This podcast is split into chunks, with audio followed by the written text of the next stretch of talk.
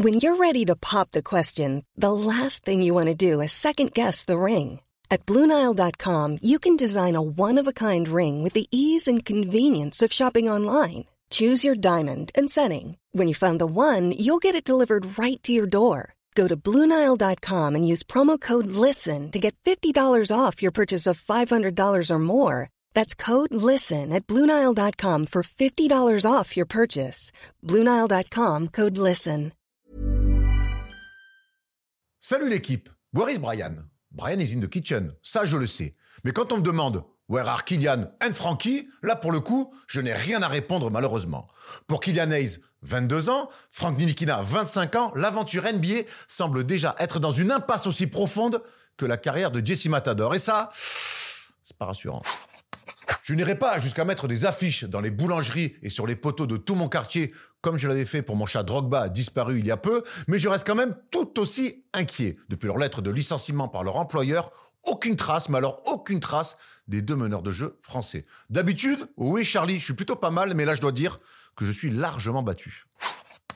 Alors c'est quoi la suite? Attendre un hypothétique rôle secondaire dans une triste équipe NBA et rester dans le confort de la grande ligue en prenant des miettes de biscotte Ou alors carrément aller se relancer ailleurs et montrer quel joueur vous êtes réellement? Car j'en suis convaincu, vous êtes des bons joueurs et vous méritez mieux que ça. Parfois les gars, il faut savoir se mettre en danger pour se relancer. C'est tout le mal que je vous souhaite.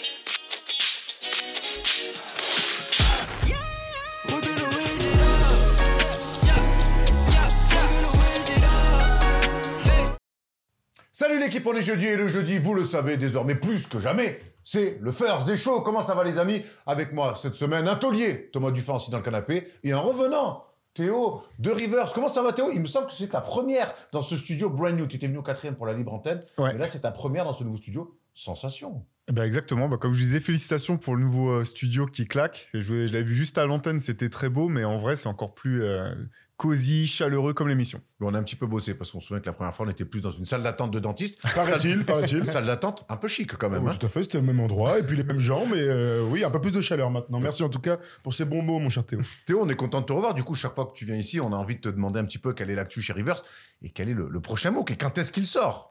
Bah là, il y a le, le dernier numéro sur lequel on a longtemps bossé, euh, un spécial Spurs qui sort, euh, il arrive la semaine prochaine. Donc voilà, tous ceux qui l'ont commandé, ça part, ça part la semaine, la semaine prochaine. Euh, voilà, on avait eu envie, euh, forcément avec tout, tout- toute la hype autour de, Victor Wembanyama, on parle de Victor bien sûr dans le MOOC, mais c'est pas le point central de, de ce MOOC. L'idée c'était de remettre un peu en contexte, c'est quoi cette franchise qui est vraiment, qui ressemble à aucune autre franchise de, de toute la NBA. Donc voilà, que ça soit l'historique euh, par la ABA, toutes les anecdotes qu'on connaît, le Big Three, mais même avant David Robinson, George Gervin, un petit peu ce qui fait ce- cette franchise, et puis l'impact finalement qu'elle a eu sur toute la ligue et même sur le basket mondial avec euh, bah, avec RC Bufford et, et Popovic. Euh, cette espèce de on- longtemps on a dit que c'était une dynastie silencieuse. Il y a eu aussi une révolution silencieuse de la part des Spurs. Et maintenant, quand on regarde dans l'arbre un petit peu de toutes les grandes franchises qui fonctionnent, soit ils sont inspirés de, de San Antonio, soit il y a un GM qui passé par là-bas, un coach qui est passé par là-bas. L'arbre, le fameux arbre des, Spurs, c'est vraiment impressionnant en fait. Thomas, c'est vrai que les Spurs, c'est une franchise particulière. On a du mal, on va pas se lancer dans un débat des Spurs. Ça sera d'ailleurs l'occasion de faire une, une émission spéciale Spurs, mais c'est une franchise particulière. Ouais, particulière absolument, parce qu'elle travaille bien. Il y a tout ce côté cérébral, à, à la fois sur le scouting, sur la tactique grâce à Popovic, et puis grâce aussi, et tu as raison de, parler de l'arbre, euh, eh bien, par l'influence que, cette franchise a sur toute la NBA, sur les 29 autres équipes, par le passage d'un ancien joueur, d'un ancien coach, d'un ancien dirigeant. Il n'y en a pas deux comme ça, euh, je te rejoins complètement. Même les grandes franchises que l'on connaît, donc les Celtics, les Lakers, euh, j'en citerai pas d'autres, eh bien, n'ont pas autant d'influence. L'ADN des, des Spurs, c'est aujourd'hui l'ADN de toute la NBA quelque part. Aussi, on peut retrouver un peu l'influence. Moi, je pense que c'est les, chez OKC, mais on sait euh, quelque part que. Bah, avec le Thunder, dans la construction, je trouve que dans la manière de travailler, il y a un petit peu de similitude, mais en même temps, c'est Sam Presti, qui est un enfant des Spurs. Ah bah, j'ai l'impression qu'on est exactement ce qu'on dit. Exactement, exactement. Théo, on va pas parler euh, aujourd'hui des Spurs, mais tu verras tout à l'heure dans le sommaire, on a, on a plein de choses à dire. Puis de toute façon, tu, tu sais parler de tout. C'est quand même la magie du personnage. On vous rappelle que toutes nos émissions, First des Shows compris, et la libre antenne, donc aussi du, euh, du lundi, sont en podcast sur toutes les plateformes euh, que vous pouvez trouver. Je vais pas toutes vous les citer, mais vous les connaissez. Donc vous pouvez nous retrouver en podcast, métro, maison, dodo, où vous voulez. Petit écouteur, téléphone, et vous nous avez en podcast. Sommaire de la, de la journée, Thomas? De la Si semaine? veux. Allez, c'est parti. On ne doit pas l'emballer en tout cas. Moi, je suis très emballé par ce sommaire. Il y aura des news et on va revenir sur la performance monstrueuse de LeBron James dans ce derby de Los Angeles qui était bien excitant et avec un final exceptionnel. On va parler de LeBron sur ce match-là. On va aussi parler de LeBron et de son potentiel futur contrat. Est-ce que les Lakers doivent leur signer? C'est une grande question qu'on va se poser dans la news. On aura aussi pas mal d'autres choses à voir dans le débat. Le débat, on va se demander qui est actuellement pour vous le futur MVP de la saison. Bon courage, il y a du monde sur la corde à l'âge. On fera une palette sur Chet Holmgren, très intéressant, qui bat déjà des records, tonton. Il devient le premier joueur à faire des choses que personne n'a fait alors qu'il a 13 ans et demi. Incroyable. Et on finira par un exercice où là, on peut me dire ce qu'on veut, on me sort- sortir les stats, que je régale. C'est le quiz où la semaine dernière, je sais pas si tu as vu le qui suis-je, J'ai pas vu celui de la semaine dernière. il a, dû- il a duré 8 secondes. Il y a eu sur la fac, il y a eu sur la fac. C'est quoi C'était qui déjà C'était Troy Murphy. Troy, Troy Murphy. Je l'ai pas eu sur la fac tout de Il y suite. Jamal mais- Magloire, t'as eu voilà. sur la fac. Ouais. je l'ai vu. très bon, c'est bon, bravo à lui. Il Ouais, écoute, bravo. n'y a pas de petite victoire. hein. Il n'y a pas de petite victoire, mais il n'y a que des grandes émissions et on commence avec les news. Avant de se lancer dans les news officielles, on a deux petits shout-out à faire avec Thomas. Le premier, c'est euh, sur Nanterre hier soir, qui a accueilli à la U Arena un magnifique match de basket. On a assisté à un match fantastique entre Monaco et Nanterre. à la Paris La Défense Arena. Tu le dis mieux que moi. À Paris La Défense Arena, oui, j'ai j'ai eu la chance d'être invité par les copains de Nanterre pour voir euh, eh bien la troisième plus grosse affluence de l'histoire du championnat de France. Et les trois sont pour Nanterre dans cette euh, superbe salle. J'ai assisté à un super match. Euh, bien sûr, Monaco a gagné sur la fin, etc. Mais je me suis régalé parce que l'ambiance était était top dans cette très très très grande salle, hein, la salle du Racing, euh, surtout 35 000 places là en configuration basket, c'est 15 000. Je me suis régalé. euh, j'ai pu voir ensuite euh, Pascal Donadio, je l'ai croisé, Peter Corneli qui est à Monaco bien sûr, et j'embrasse euh, Benjamin Sen euh, euh, et Johan Bégarin que j'ai croisé aussi, et Amadi Ndiaye. Alors là hier un flow, mon gars, exceptionnel. Donc bravo Amadi, Amadi si tu nous regardes. C'était très cool et c'est euh, une nouvelle une nouvelle preuve que euh, les salles du basket professionnel en France se portent très bien. Vous savez que c'est un record d'affluence. D'ailleurs, c'est la même chose aussi en Ligue 1, on a battu le record d'affluence. Donc, euh, nous, les Français, on se déplace, on aime se déplacer pour voir euh, le sport pro. Je trouve que c'est une bonne nouvelle. Après quelques semaines après la Didas Arena, c'est bien comme ça qu'on puisse enchaîner des, belles affluences et du joli spectacle. Du joli spectacle, elle nous en a offert toute sa carrière. C'est Isa Yakoubou qui prend officiellement sa retraite. Isa Yakoubou a 37 ans, elle qui a fait euh, 147 sélections en équipe de France, donc qui, euh, met un terme à sa magnifique carrière, passée par la Chine, euh, passée par l'Italie notamment. Se souvient d'elle aussi au début à Tarbes, passée par Bourges, voilà. Et puis bien sûr l'équipe de France, l'une des pivots les plus dominatrices qu'on ait pu voir, hein, euh, d'où son surnom, Chakoubou. C'est le meilleur surnom qu'on ait pu imaginer. Ouais, clairement, c'est une joueuse exceptionnelle euh, euh, dans le panthéon des, des meilleures joueuses de l'équipe de France, sans aucun doute. Elle nous a régalé de nombreuses fois, et puis elle avait un style à part. Et puis, même jusque dans ses dernières saisons de professionnelle, bah, elle domine. Voilà. Donc, Isabelle Yacoubou et domination, ça va ensemble dans le basket féminin. Tu veux nous dire un petit mot sur Isabelle Yakoubou Bah non, bah, très grande carrière, comme vous l'avez dit. Et puis un impact, c'est vrai, on se rappelle euh, l'impact incroyable qu'elle pouvait avoir euh, dans un match, quoi. Changer, euh, forcer la défense adverse, a changé complètement son plan de jeu. Et puis, euh, il y a aussi le tempérament, tu vois. C'était, c'était une joueuse qui était, qui était moteur, en fait, dans, par l'enthousiasme qu'elle apportait. Donc, euh, plein de bons souvenirs avec Isabelle, carrément. d'Isabelle Yakoubou à LeBron James, il n'y a qu'un pas. Parce que hier soir, donc LeBron James jouait face aux Clippers. Bah oui, on fait les transitions qu'on peut. hein. On a les transitions qu'on mérite. LeBron James hier soir jouait face aux Clippers. Ils ont été malmenés, les, euh, les Lakers, pendant trois quarts temps. Ils ont été menés jusqu'à 21 points. Et puis LeBron James a sonné la fin de la récréation, Thomas. Incroyable, incroyable. Ouais, ils sont menés de 21 points euh, à- sur la première action en du quatrième quart. Euh, Cam Reddish va mettre un tir et puis là LeBron, il a un coup de chaud, bah, grotesque, tout simplement, euh, un enchaînement de trois points fantastiques. En plus, moi j'aime bien dire que quand il y a un mec qui a un coup de chaud, c'est ce que je préfère dans un match. J'aime bien les croches, j'aime bien les dunks, j'adore même les buzzer beaters, tu vois. Mais il y a rien de mieux qu'un mec qui enchaîne 3, 4, 5 paniers en 3, 4, 5 minutes. Donc euh, là, LeBron a complètement inversé la tendance et, et puis en plus les Lakers ont gagné à la fin. Je sens que LeBron sur la fin il fatigue un petit peu, il rate et tout, mais il a ce coup de chaud exceptionnel. Bravo, bravo papy, Il, 39 en, ans. il en a encore dans les jambes, hein, pa- papy, quand même. Non, mais c'est incroyable. Tu avais l'impression que c'était un peu personnel quand même, qu'il avait pas envie de perdre dans ce derby-là. Je sais pas, j'ai j'ai senti bien rageux. Et j'ai vu une, tu, pa- tu parles de Papy, j'ai vu une stat complètement folle. Il est, c'est le deuxième joueur qui marque le plus de points sur contre-attaque de toute la ligue. Il galope. C'est hein. quand même un truc Il est encore vélo. De toute façon, la- sa, vé- dunks, sa vélocité, elle est quand même assez exceptionnelle. Ce que j'ai bien aimé, c'est que quand LeBron est à droite, de toute façon, c'est un joueur euh, intouchable, on le sait depuis, de- depuis, depuis euh, sa saison rookie. Ce que j'ai bien aimé, c'est qu'il y a eu des systèmes pour lui. Il a mis, il a, mis- il a mis des tirs en, en transition. Il y a eu des systèmes, ces espèces de, de hum, flair pick là, de, Avec Jackson comme ça, sur- dans le dos où il était attrapé, shooté. Ils sont allés le chercher et il l'a dit dans l'interview d'après-match. Il en a dit, on a été euh, disciplinés dans le jeu, on est allé chercher des situations à nous. Et j'ai trouvé que finalement, pour les Lakers, c'était une des phases de jeu qu'on voyait assez peu finalement. Ouais, c'est clair, du, crédit à une équipe qui a inversé la tendance grâce à un seul homme et puis qui s'y est mis ensuite, à raison, tactiquement et puis défensivement aussi, parce que euh, les, Clippers faisaient un gros match jusque-là. Il y a toujours cette suprématie de façon de la ville de Los Angeles. Les Clippers dominent les dernières, les dernières années. On rêve tous d'avoir enfin une série de playoffs, enfin. Bah écoute, tous les ingrédients, ils seront en tout cas avant le déplacement des Clippers dans la nouvelle salle. Vous avez vu hier euh, les stats de LeBron James, et avec ces stats, LeBron James n'est plus qu'à 40 points. Des 40 000 points en carrière. Rien que ça. On va assister à ça, je pense, d'ici, allez, un, deux matchs. Il est capable de faire aux un, hein, il est C'est- capable. C'est possible que le prochain Faire Oui. des shows jeudi soit euh, un hommage, donc. euh, Un nouvel au- hommage. Un nouvel hommage aux 40 000 points là, pour la première fois de l'histoire d'un joueur NBA qui aura mis 40 000 points ou plus dans sa carrière. C'est quand même assez incroyable. On reste avec LeBron James, puisque donc il a hier régalé, mais il est dans des rumeurs aussi en ce moment. Il sera en fin de contrat euh, cet été. Il aura une player option qu'il va certainement décliner. Et donc s'ouvre tout le champ des possibles. Théo, il pourrait re-signer deux à trois saisons, mais il demanderait 60 millions la saison. Alors la question qu'on se pose, qu'on s'est posée hier d'ailleurs dans Clutch, c'est de savoir est-ce qu'il faut re-signer LeBron? Il y a plusieurs euh, visions là-dessus. Avant d'avoir ta réponse, je vais avoir celle de Thomas, mais il va pas te la dire là, il va te la dire là. Qu'est-ce qu'elle veut, Ginny? Elle veut, à un moment donné, qu'Anthony Davis, qui a 30 piges, 31 ans, soit associé à des mecs qui peuvent le faire gagner, et ça peut arriver d'ici un ou deux ans au vu de ce que fait Anthony Davis, ou être le- l'apport de sortie de la NBA de, du candidat crédible du GOAT. C'est pas du tout deux- les deux mêmes chemins. Moi, si j'étais euh, en décision, je dirais, je veux qu'on gagne. Nous sommes les Lakers. LeBron est passé chez nous, bravo. D'ailleurs, ce sera le deuxième endroit où il sera resté le plus longtemps dans sa carrière. Voire, ce sera même, euh, s'il reste encore un petit peu, l'endroit où il sera le plus resté dans sa carrière. C'est fou, hein. Oh, bravo, on est content, LeBron, merci. Et on va te mettre tes deux numéros en haut, tu nous as fait kiffer. Mais nous, on est les Lakers, on gagne. Mais Et là, aujourd'hui, ils ne peuvent pas gagner. Alors Théo, toi, qu'est-ce que tu penses de cette situation? C'est la vision sportive, la vision marketing, un peu des deux? Qu'est-ce qu'on fait? Moi, ce que je pense, c'est que vu l'historique des Lakers, si euh, les, le- les Lakers ne voudront pas être l'équipe qui n'aura pas donné suffisamment d'argent pour que, pour que LeBron finisse sa carrière chez eux, ils lui fileront son argent, ils lui fileront autant d'argent qu'il demandera. C'est comme ça qu'ils ont toujours fonctionné. On se rappelle du dernier contrat signé par Kobe, on s'était dit, mais c'est absurde, ils, pour- ils pourront pas gagner avec un Kobe à ce, à ce salaire-là.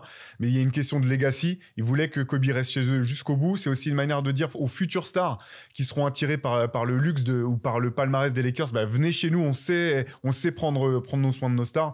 Moi, je pense que du côté des Lakers, c'est plutôt cette question-là qui se posera plutôt que, que celle de la flexibilité. Il y a un peu, il y a un, peu un paradoxe, Ouais, c'est-à-dire ouais. qu'on est en train de se dire qu'à 39 ans, LeBron James est fringant comme, euh, comme rarement, comme jamais on a vu des mecs de cet âge-là. Et en même temps, on se dit, toi, toi, tu penses, et je te rejoins là-dessus, en fait, LeBron, tout aussi fringant qu'il a à 40 ans, c'est un inhumain, mais tu gagnes pas avec, euh, avec- tu gagneras pas comme ça. Tu gagneras actuel, pas, cas. tu gagneras pas avec ce mec-là.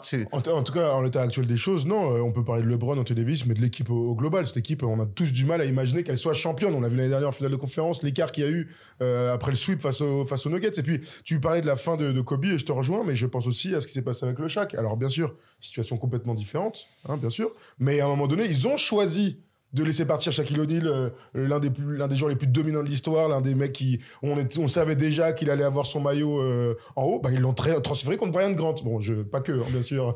Lamar Odom, mon petit Lamar quand même. Je trouve ça beaucoup plus drôle de dire que Brian Grant. Mais voilà, donc ils ils ont été aussi capables à un moment donné de faire des choix pour que leur vieille gloire euh, vieillissante, comme Shaquille O'Neal en, en 2004, euh, eh bien partent. Donc euh, je, tu vois, mon, cœur balance entre bah moi j'ai- j'aime cette franchise, j'ai envie de l'avoir gagnée, que ce soit avec LeBron ou un autre. Moi je serai toujours euh, fan de cette équipe, donc euh, donc j'ai envie que cette équipe ait le plus de chances de gagner un titre. On va se projeter. Imaginons que les Lakers filent les fameuses 60 millions par saison à LeBron sur 3 ans. On va voir ce que ça fait dans le cap space. Et on va voir que quelque part construire autour de ça, parce qu'on on voit qu'Anthony Davis, lui aussi, a un énorme contrat. Il va rentrer dans, plus de 60 millions euh, de dollars. On va voir qu'à un moment donné, il y aura deux joueurs à 60 millions ou plus, et que derrière, pour construire, même si le cap, cap space va évoluer avec le nouvel accord euh, télé, mais malgré tout, ça laisse quand même assez peu de marge, Théo. Mais je suis complètement d'accord. La question, moi, j'ai plutôt envie de de l'inverser. En fait, c'est c'est plutôt à LeBron que j'ai envie de poser la question de savoir qu'est-ce qu'il veut faire de ses dernières saisons en NBA. Il veut jouer avec son fils. prendre le maximum il veut de thunes Est-ce qu'il veut, est-ce qu'il veut gagner, est-ce qu'il veut gagner des titres Et là, je pense qu'effectivement, il a un moment de sa carrière où les deux sont pas compatibles. Il y a un moment où s'il veut vraiment avoir le plus de chances de gagner un- une nouvelle bague, bah, il faut qu'il fasse un sacrifice euh, salarial. Et bah maintenant, euh, je lui jette pas la pierre non plus. S'il dit bah non, je vais prendre le Ah maximum d'argent, euh, c'est son choix. Après tout, tu as fait une carrière comme ça. C'est t'es aussi, en- tu t'es- il s'est mis en position de pouvoir dicter ses conditions. Mais je pense que la question elle se pose de ce côté. En tout cas, je serais très surpris que les Lakers euh, ne s'alignent pas sur ce que LeBron leur demandera. À partir du moment où ils se mettent d'accord oralement sur on continue ensemble, on peut se dire que c'est pas une question d'argent. Enfin, je pense qu'on est plutôt d'accord. Si LeBron reste, ils vont lui donner euh, le maximum. LeBron, il n'est pas du genre à dire, même s'il avait fait avec Miami, on se souvient, c'était aligné avec D. Wade et Chris Bosh à l'époque pour avoir le même salaire. Mais on, on ne peut pas imaginer Avec que une, en- LeBron. euh, avec, une, avec une envie de gagner. Ouais, ouais, non, mais je veux dire, il l'a fait. Moi, je prends juste les faits. Et là, euh, on peut imaginer que LeBron reste. J'ai du mal à imaginer LeBron prendre 15 millions pour dire Allez, les gars, on va se renforcer. Je- mais, pour, voilà. mais pour moi, il ne le fera pas. Aujourd'hui, le personnage qu'il est, qui dépasse complètement le cadre du basket, il y a beaucoup d'affaires. C'est un, un mec investi de partout, qui a des business de partout. Il a besoin d'avoir. Alors, il en manque pas. Mais Oui, quand manque pas. t'es à Il est ce milliardaire, niveau- le mec. D'accord, mais quand tu es à ce niveau d'investissement, tu vas, tu, je le vois. En tout cas, je ne le vois pas. Je me mouille un peu. Je ne le vois pas laisser, euh, laisser 40 millions sur la table en disant j'en prends Non que plus. 15 et, euh, ou 20 et, derrière on va pouvoir. serait louable, hein. Ça, ça serait Ce fantastique. serait fantastique, mais personne n'y croit.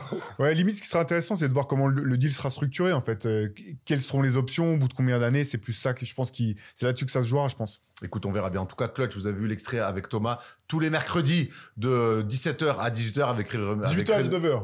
18h, 19h, c'est bon, parce qu'on part à 17h, 18h, 19h avec Rime et Referchon. On se fend la poire à chaque fois et on se tire la bourre sur le JDE. D'ailleurs, Winamax, vous savez, c'est un des partenaires importants pour nous et on a des choses à vous offrir avec Winamax. Regardez. Toi qui aimes le sport, tu sais que depuis longtemps, tu peux utiliser tes connaissances pour gagner de l'oseille. Si tu aimes le basket américain et même tous les autres baskets, eh bien ça se passe chez les copains de Winamax. En collaboration avec Wina, nous avons cette offre de bienvenue avec le code FT10 et le lien en description. Lors de ton premier dépôt, tu es automatiquement remboursé jusqu'à hauteur de 100 euros et on t'ajoute même 10 balles en bonus. Et comme toujours, c'est strictement interdit aux moins de 18 ans et surtout, c'est pour s'amuser. Allez, bonne chance mon ami.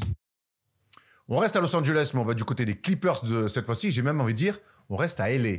Parce que les Los, Angeles, Clippers ont changé de DA et dans leur nouvelle DA, ils veulent plus qu'on les appelle les Los Angeles Clippers, mais les LA Clippers. Nouvelle salle à la rentrée. Il y aura aussi donc une nouvelle DA, le retour du maillot rouge. Ça se bouge beaucoup, Thomas, euh, côté, côté Clippers pour la saison prochaine. Et on est plutôt ravis, en tout cas, de voir cette, cette DA plutôt réussie, ce qui n'avait pas été le cas lors de la dernière en 2015. hein. Ouais, absolument. Euh, couleur France, couleur Russie. euh, Peut-être avec ce bleu un petit On, peu on plus. va rester euh, sur la France alors. hein. Bah, c'est pas notre bleu, ça, en tout cas. hein. Mais oui, en effet, ils ont, ils ont décidé, là, en cours de saison, d'annoncer leur nouvelle identité graphique, des beaux maillots. Franchement, c'est c'est très réussi. Tout le monde est plutôt dithyrambique sur les maillots. En plus, quand tu vois les superstars comme ça, l'idée des Clippers, c'est bien sûr de se différencier de, de ce que font les Lakers.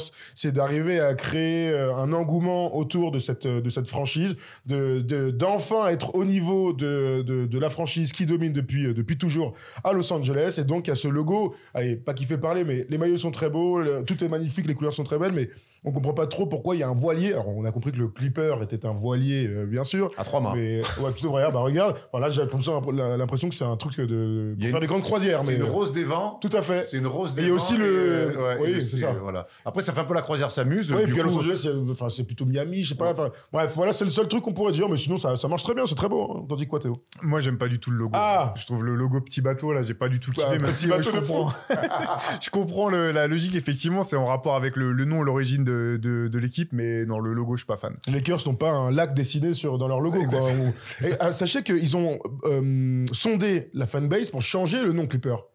Ils ont dit non. Et ils ont dit non, on est attaché à ça. Donc, moi, j'aime bien quand même quand il y a ces allers-retours avec euh, ceux bah, qui sont euh, les premiers intéressés, donc les fans. On rappelle hein, les Los Angeles Clippers. Quoi. Les Clippers sont à Los Angeles depuis 1984. Ce qui est intéressant aussi dans cette DA-là, au-delà du sportif, c'est qu'ils se sont inspirés de ce qu'a fait le PSG.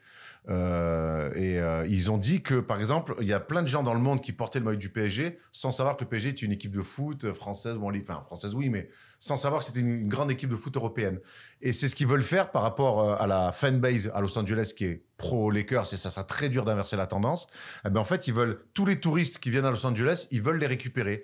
Et donc, ils prennent complètement le contre-pied d'une, d'une, d'une, d'une politique marketing locale en prenant un truc plutôt international. Je trouve le, le, le move plutôt smart. Je trouve la, la comparaison et l'inspiration que le PSG intéressante quand on voit ce qui est devenu la marque PSG dans le monde. C'est normal de, de, de, décliner ce que font les meilleurs, hein, bien sûr. Il y a un vrai En marketing, en marketing hein. Ah ben on parle de marketing là des sportifs parce que euh, oui, je, je te confirme.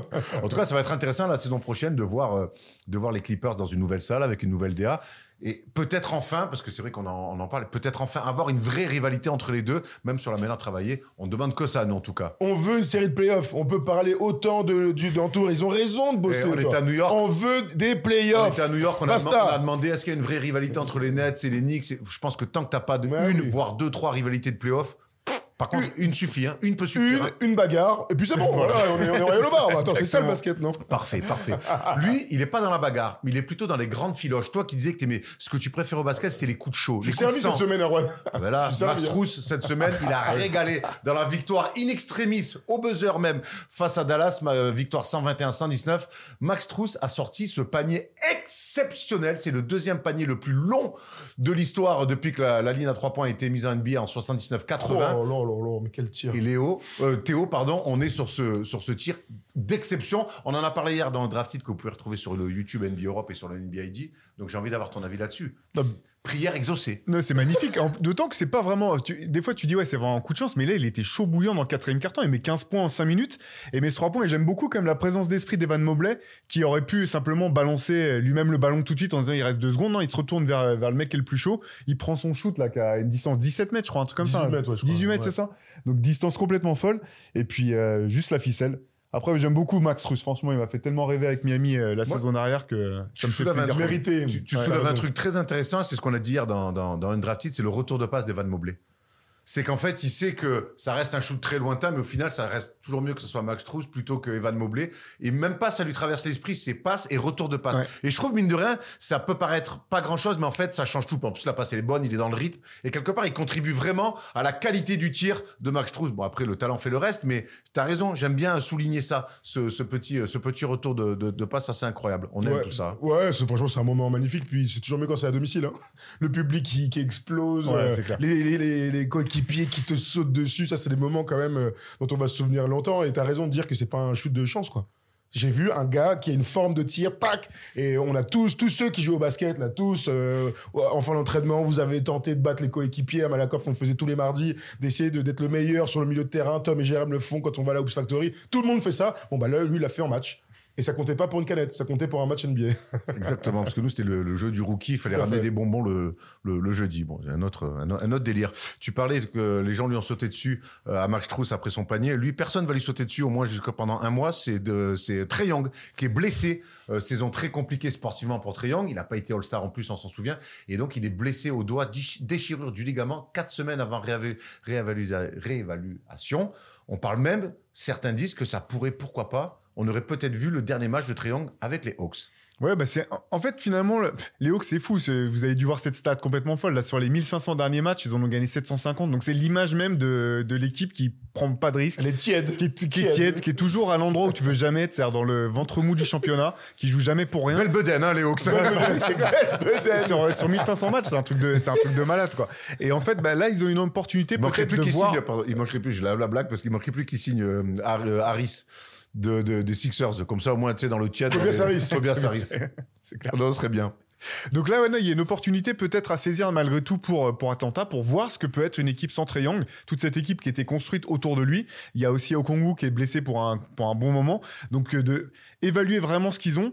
Et parce que, enfin voilà, cette équipe, je comprends toujours pas la direction. Il y a un moment, il va falloir faire des choix, que ça soit. euh, On s'attendait à ce que Murray soit tradé à, à la deadline. Finalement, ça n'a pas été le cas. Là, après, il y avait, il y a des rumeurs qui, qui entourent Trae Young, euh, potentiellement les Lakers, etc. Depuis un bon moment. Les, et les, les Spurs aussi, les Spurs aussi. Donc on ne sait pas ce qu'il en est. J'espère que, que Atlanta va profiter vraiment de ces quatre semaines pour euh, prendre des informations, voir un petit peu ce qui fonctionne, ce qui Anticiper. fonctionne pas, anticiper et que derrière il y aura des choix qui sont faits. T'as raison quand tu dis qu'Atlanta est une équipe de ventre mou, mais Atlanta, mine de rien, pour moi, ils ont des assets. Ils ont du matos sur la table et ils ont des choix à faire. Ils vont devoir faire. C'est là vraiment qu'ils vont devoir faire des choix. Trey Young, il est là depuis longtemps. Il a fait des choses très bien. Il a, il a, il y a eu cette finale de conférence qui finalement ils n'ont jamais confirmé. Ils ont, ils ont essayé ce truc avec des gens témérés à deux que je trouvais intéressant, qui n'a pas vraiment marché, sans dire que c'est un méga flop. Ça n'a pas vraiment marché. Ce que je vois, c'est que il y a un mec comme Dejan Téméré qui, sous la pression de, des rumeurs de trade, a été excellent, qui depuis que Young est blessé est de nouveau excellent. Quand je dis excellent, c'est patron et clutch. Il y a peut-être un truc à repenser autour de lui sans Young. Moi, c'est moi, c'est comme ça que je vois les, choses côté, côté Atlanta. Bah, c'est évident et c'est pour ça que je suis, très curieux d'avoir le, le- ressenti des fans euh, d'Atlanta. Donc n'hésitez pas à, à nous dire, vous, dans, dans les commentaires. Mais moi, de mon point de vue extérieur, oui, ça y est, on y est à, la fin de l'ère Trey Young euh, chez, chez les Hawks. J'ai envie de le voir ailleurs. Parce que j'ai envie de le voir associé à d'autres joueurs. Tu as parlé des Spurs. Bon, là, ce serait vraiment, pour Victor, ce serait fantastique.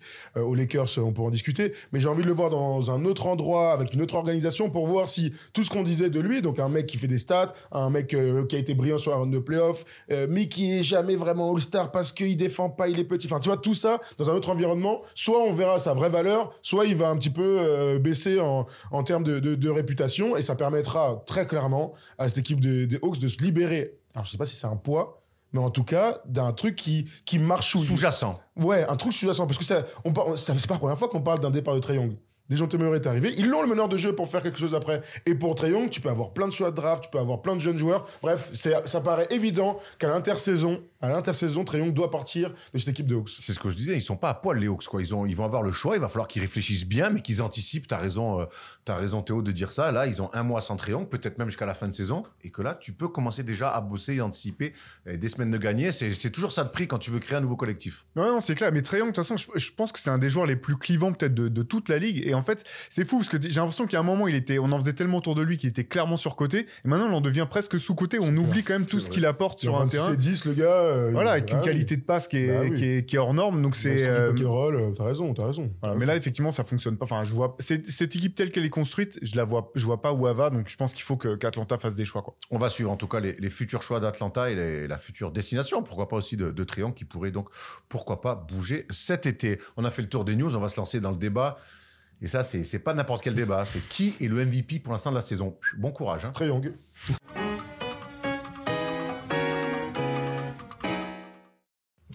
Cette saison, la course au MVP est aussi disputée qu'un écran plein un jour de Black Friday. Et donc, on va se poser cette question de savoir qui est pour l'instant le MVP de la saison. Bon courage, les gars. Moi, je vais vous laisser parce que c'est bien, bien trop compliqué. C'est des questions qu'on aime se poser comme ça à mi, trois quarts saison. Et cette année, est-ce que vous partagez déjà cet avis que c'est une course euh, très, très disputée avec au moins 3, 4, 5 noms? Ouais, et je pense que je pense qu'en plus ça va être disputé jusqu'à la toute fin de la saison et que ça, ça il y a, il y a des tendances qui peuvent encore s'inverser euh, d'ici la fin de l'année, je pense. Ouais, je te rejoins complètement. Un, un peu à l'image de l'année dernière où la course entre Jokic et Embiid et Yanis, hein, qu'on peut euh, toujours ajouter dans cette course, a été euh, serrée jusqu'à la fin. Il y a tellement de choses à raconter entre storytelling, des mecs confirmés, des mecs en devenir et, et un mec surtout qui s'est pété qui aurait sûrement dû l'être. Justement, on va commencer par lui parce que ça va être le grand absent de, ce, de, de ces débats de fin de saison. On avait quand même envie d'en parler parce que on a l'impression qu'avant qu'il se blesse, Joel Embiid, il avait, il, pour le coup, lui, il avait tué déjà la course au MVP. On voit ses stats. Il avait mis 70 points avant que Luca réponde avec des 73. Mais sur les, pro- sur les premiers mois de la saison, on est d'accord qu'Embiid avait tué la concurrence pour le titre de MVP. C'est vrai que à Noël, on était tous plutôt euh, d'accord, euh, les observateurs, pour dire que Joel Embiid allait l'être, parce que euh, son équipe faisait toujours pareil, hein, c'est toujours le même, euh, la même, les mêmes ingrédients. Son équipe était très bonne, qui avait un vrai engouement, et on pensait pour euh, le titre. Et puis lui, il fait des stats historiques. On n'a pas vu ça depuis chaque machin. Enfin bref, on, on, la série de, de matchs à 30 points et plus, qui était exceptionnelle. Mais bon. En trois quarts temps. Oui, en plus en trois quarts temps. Bon, bah, il est blessé. Écoute, on va devoir faire sans lui. Tu sais, à un moment donné, c'est un peu ça. C'est ah, je suis déçu, je suis déçu. Enfin, mon mec, il est blessé. On peut pas, on peut rien faire d'autre. Donc, tant pis pour euh, pour Joël qui aurait pu faire un doublé. C'est comme le mec le plus marrant du groupe qui finalement vient pas à l'enterrement de vie de garçon euh, de, de ses potes, tu vois, et donc euh, ça va manquer un petit peu. Il va manquer dans les débats. C'est un- petit peu ça. C'est un petit, c'est un petit peu ça. C'est un petit peu ça. Mais- C'est incroyable ça. Mes, mes gars, mes- mes gars des métaphores m'ont compris. un petit, un petit, un petit, un petit mot, Théo, toi, sur, du coup, sur Joel Embiid, avant qu'on aille sur, sur ceux qui sont toujours en course. Bah, non, bah, début de saison incroyable de Joel Embiid. Moi, euh, énorme surprise de la part des Sixers. Euh, Enfin, on en avait parlé un peu quand, quand j'étais venu vous voir la dernière fois. Je les imaginais pas du tout rebondir comme ça. Par contre, c'est vrai que moi, j'attendais de voir sur la durée parce que bah, pour être le MVP, il faut que euh, faut que ton équipe puisse compter sur toi. Et Joel Embiid, ça reste toujours son talon d'Achille. Euh, on s'attendait pas à une blessure aussi grave, bi- bien entendu. Mais malgré tout, je, je sais pas s'il aurait pu maintenir ce même rendement sur la durée et même sans, sans rentrer dans le débat de- autour du nombre de matchs minimum à jouer pour, euh, pour pouvoir être considéré pour T'es euh, ok les avec ça, toi? C'est un- 65 matchs? Pas vraiment en fait. Euh, bon, euh, je, je pense que ça doit être un facteur malgré tout parce que bah, les, les matchs il faut les jouer en fait et que tu peux pas être simplement faire trois matchs avoir des stats T'as joué 40 incroyables et pas matchs, être bon, t'es pas éligible. Voilà, ok. il faut que tu- ton équipe puisse compter sur toi suffisamment. Par contre, de là à donner un, un chiffre euh, un petit peu euh, comme ça euh, qui euh, rédhibitoire, je trouve, je trouve ça un peu absurde. Mais bon. Après, tu Bah, vois. c'est toujours pareil, c'est le- l'entre-deux, quoi. Il n'y a pas d'entre-deux, c'est un chiffre. Et c'est vrai qu'en fait, au début, les joueurs n'ont pas dit grand-chose. Et au fur et à mesure, on a vu les joueurs rater des matchs, pas qu'Embiid, même Mm. à Liberton. on les joueurs ont commencé à dire, et les observateurs, dont certains sont anciens joueurs, ont commencé à dire, ah, mettre un chiffre, euh, t'as raison, si tu le dépasses, c'est fini. T'imagines, tu le dépasses d'un match, ça n'a aucun sens. Et, même au sein d'une même franchise, imagine, imagine le mec qui est bien parti pour être MVP, qui commence à avoir un pépin de santé ou un truc comme ça. Et sa franchise dit non, bah faut que tu te reposes. Et il dit non, moi je veux, je veux être MVP, je vais, je risque de, de rater le. Tu vois, c'est- toutes ces, toutes ces questions-là que je trouve un peu gênantes. Euh, je pense qu'il faut laisser euh, les, les votants avoir l'intelligence de prendre en compte euh, ce, ce facteur-là. quoi. Donc, du coup, on va se re- quand même s'intéresser à ceux qui sont toujours en cours. J'ai envie qu'on commence par son concurrent direct, notamment ces deux dernières saisons. C'est euh, c'est, euh, Nikola Jokic qui fait une saison encore une fois extraordinaire et qui fait un retour de All-Star Game monstrueux. Il est à 4 triple-double d'affilée. Alors hier, il a été un petit peu moins dans les points, mais ça a quand même validé son triple-double. Il a déjà été deux fois MVP. Il est champion en titre. Il est MVP des finales. Les meilleurs joueurs du monde. Je vous présente Nikola Jokic.